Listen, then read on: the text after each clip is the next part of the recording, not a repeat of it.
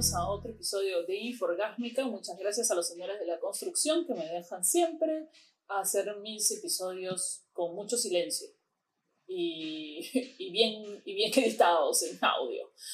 El, episodio de hoy eh, se va a tratar, o quiero hablar un poco de, vamos a analizar si son buenas o no las relaciones de amigos con derechos que creo que han crecido mucho en las últimas épocas, sobre todo por la pandemia. ¿no? Creo que uno cree que es mejor o menos peligroso eh, tener sexo con tu amigo que conocer a un extraño. Y no es verdad. En fin, pero eso lo dejamos para el final. Primero que son los amigos con derechos. Los amigos con derechos son ese amigo, persona a la cual conoces, tienes confianza y con la cual empiezas a tener una relación sexual sin compromiso absoluto. Es decir, no involucra sentimientos y no involucra emociones y no hay ninguna expectativa de relación. Ese es el concepto básico de amigos con derechos. ¿Cuáles son los problemas de los amigos con derechos? no, mentira. ¿Cuáles son los beneficios de los amigos con derechos? Los beneficios son que cuando uno tiene confianza, puede, de frente al grano, puede experimentar los Cuando uno conoce a la persona y tiene confianza, puede experimentar muy bien sexualmente, puedes este, tener sexo cuando se puede, cuando se necesita, sin tener que ir a, levantarse a ir a Tinder, lo cual, claro, es bastante económico emocionalmente. Digamos que puedes este, obviarte la parte de las citas, que es un desastre, realmente, para poder simplemente conseguir lo que realmente quieres, que es sexo. Si tú eso es lo que estás buscando, está bien tener amigos con derechos. Pero el problema de, de, de todo esto es que nosotros somos personas que eventualmente no podemos a menos que seamos recontra cínicos y pensemos en las personas como objetos, no se puede desvincular cierto tipo de sensación o emoción hacia la persona.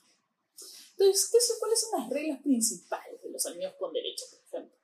Hay reglas básicas. La primera es definir los términos, definir qué cosa y qué compete a esta amistad con derechos, definir cuáles son los términos, qué cosa significa salir, qué es ser novios y qué sé yo, que esos términos estén bien claros para no confundirlos, no hagan cosas que estén involucradas entre la definición de novios, por ejemplo.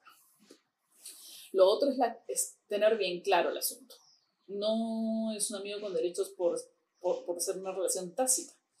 Eh, si no han hablado y han dicho somos amigos con derechos y esto es así nomás y no me pidas nada más, bien, pero siempre claridad y siempre comunicación.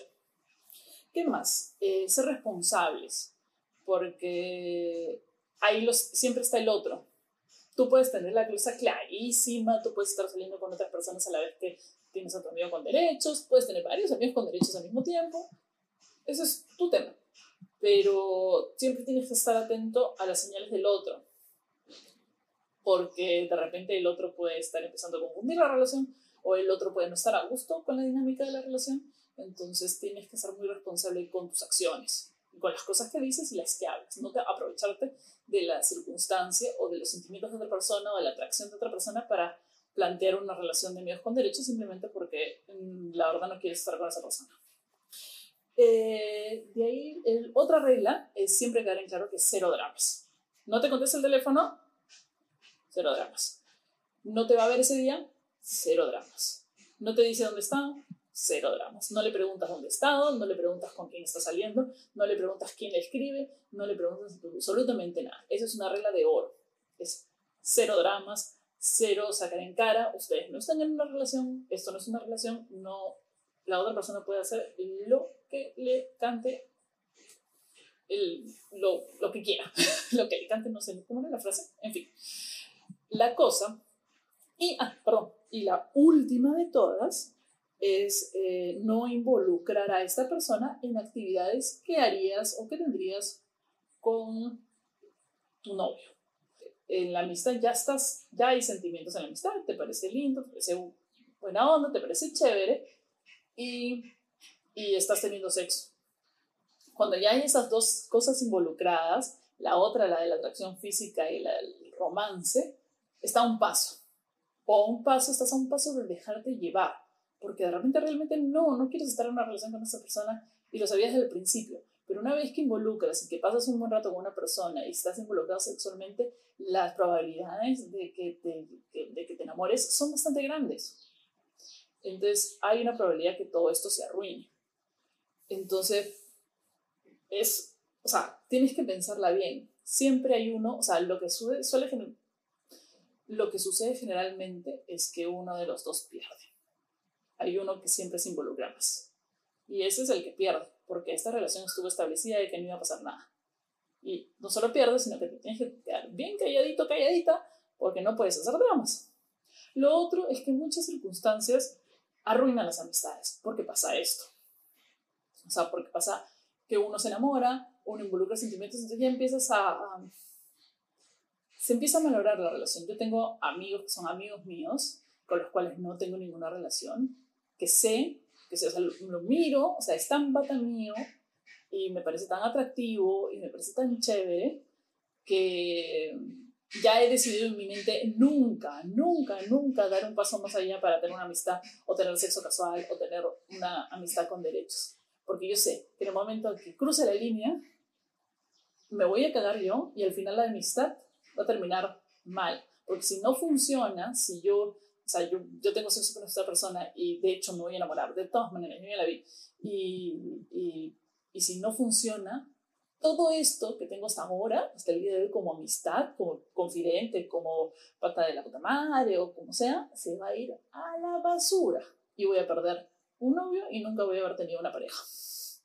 Entonces, siempre para esas cosas no es como, ah, me voy a conseguir un amigo con derechos para tirar y, y súper relax y, y, este, y como las huevas, todo el mundo tiene, así que al toque, porque como quiero, quiero tirar y ya no me aguanto y en Tinder no me liga nada, entonces mejor un amigo con derechos que básicamente en la mente de uno como una especie de vibrador.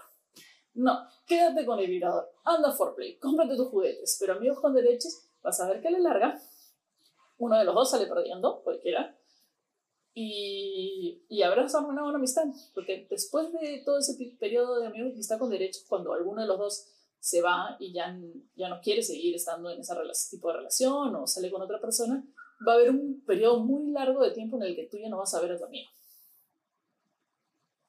porque ya hubo sexo involucrado.